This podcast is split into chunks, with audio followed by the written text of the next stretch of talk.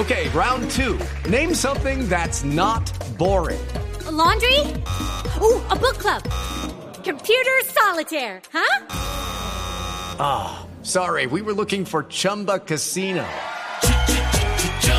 That's right. ChumbaCasino.com has over 100 casino style games. Join today and play for free for your chance to redeem some serious prizes.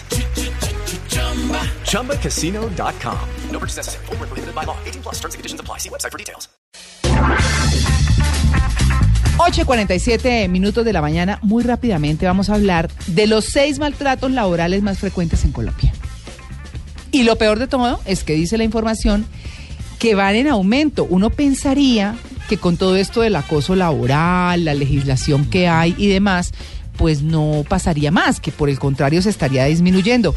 Pues no, los gritos, los insultos, la persecución, la discriminación, el entorpecimiento de las actividades laborales, la falta de equidad y de protección son las principales quejas de los trabajadores en Colombia, según el reporte que hace el mismo Ministerio de Trabajo. Así que para hablar de este tema hemos invitado a César Escobar, eh, pues que es coach laboral y sí nos ha acompañado en algunas oportunidades a hablar justamente de, esta, de, de este tema. César, buenos días.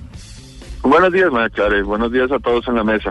Bueno, ¿por qué va en aumento? Uno pensaría que con la llegada de más eh, multinacionales, que con toda la legislación y demás, el maltrato laboral no se debiera dar o no debiera estar en aumento, por el contrario, debiera disminuir. Yo encuentro dos razones principales. Sí. La primera es el miedo. Hoy en día, cuando estamos viendo que hay tantas personas saliendo de trabajo, sobre todo en el sector petrolero, Ah, sí. y vemos que un desempleo está aumentando, da miedo a hablar en contra y da miedo a hacer cualquier acción que pueda perjudicar o pueda hacerle perder el trabajo. Lo que uno puede decir es que es el abuso frente a la necesidad de la gente. Exacto, por eso es que hoy en día están ofreciendo unos salarios que no ajustan a lo que la persona realmente merecería Ajá. y a veces muchos trabajos están bajo condiciones que realmente no tenía. Hoy, hoy es, es hoy es común el chiste de que se necesita NBA con moto.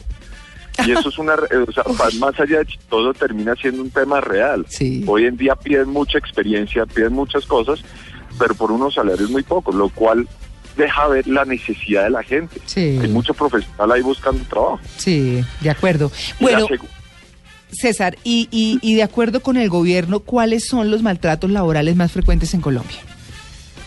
El maltrato verbal y, y psicológico yo diría que es el, el principal. El, el maltrato, eh, y precisamente viene la segunda razón.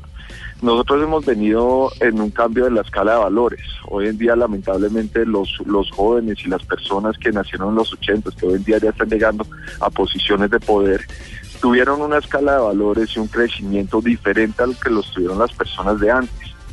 Y al llegar a esos puntos de mínimo poder, buscan o, o- o creen que tienen el- el- el- la capacidad de maltratar. Y la Mm. falta de confianza y la falta de interés también de muchos empleados hace creer a los empleadores o a los jefes que la única forma para tratar con la gente es tratándola mal. Es que Mm. si yo no me emberraco, aquí no se hacen las cosas. Es que si yo no grito, es que el, el tema del liderazgo, uno, el liderazgo eh, impositivo, autoritario, sigue mandando la parada. Y Claro. ahí es donde César, el problema. es que uno escucha, por ejemplo, eh, eh, de, de jefes que existen todavía que dicen, ah, ¿no le gusta? Pues allá tengo mi escritorio lleno de hojas de vida. Sí. Por ejemplo. Sí. Ah, hágame usted el favor. Así, así se no, dan las... ¿Qué, ¿Qué otra cosa, además del maltrato verbal y psicológico? No, tenemos el tema de la, del entorpecimiento, me parece que es un tema muy difícil y viene mucho de la naturaleza que tiene el colombiano, que Ujú. lamentablemente no es una naturaleza de grandeza. Nosotros por, por, por como somos, somos un- unos seres envidiosos muchas veces, que no nos alegramos del, del éxito, de lo bueno que le puede ser la gente y de lo bueno que pueden ser los colaboradores que tenemos al lado, sino que los vemos más bien como una amenaza. Entonces, Mm. si usted es muy bueno, usted me puede quitar mi puesto a mí.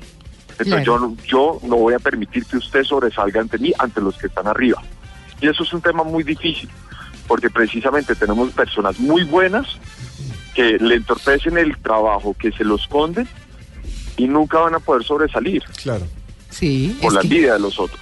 Claro, y depende de los esquemas de las empresas que lo estábamos hablando extra micrófonos aquí con Tito, y es que, y es que eh, digamos, los esquemas de muchas multinacionales son tan absolutamente rigurosos y las tareas de uno dependen tanto de los otros que nadie puede ni esconder documentos, ni esconder información, ni hacerle embarradas, porque, porque se daña toda la estructura y se daña el trabajo de todos si no se cumplen las metas, por ejemplo. Claro, entonces terminan justos pagando por pecadores. Bueno, ¿y qué hacemos con la discriminación, César? Porque es que la discriminación está por edad, la discriminación está por muchas cosas. La discriminación es un tema muy complejo porque es muy difícil de comprobar.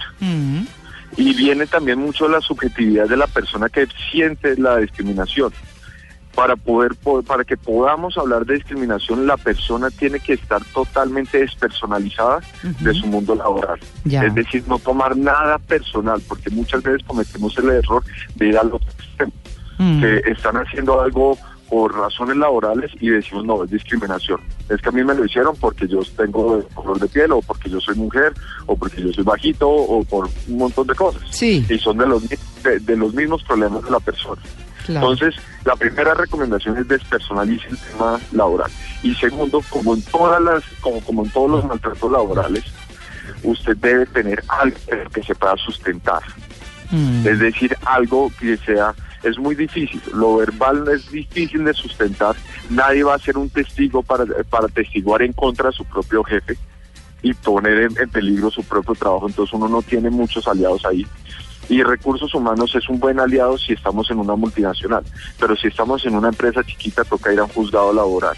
Sí. pero vuelvo a digo, para hablar con estas personas hay que tener pruebas tangenciales.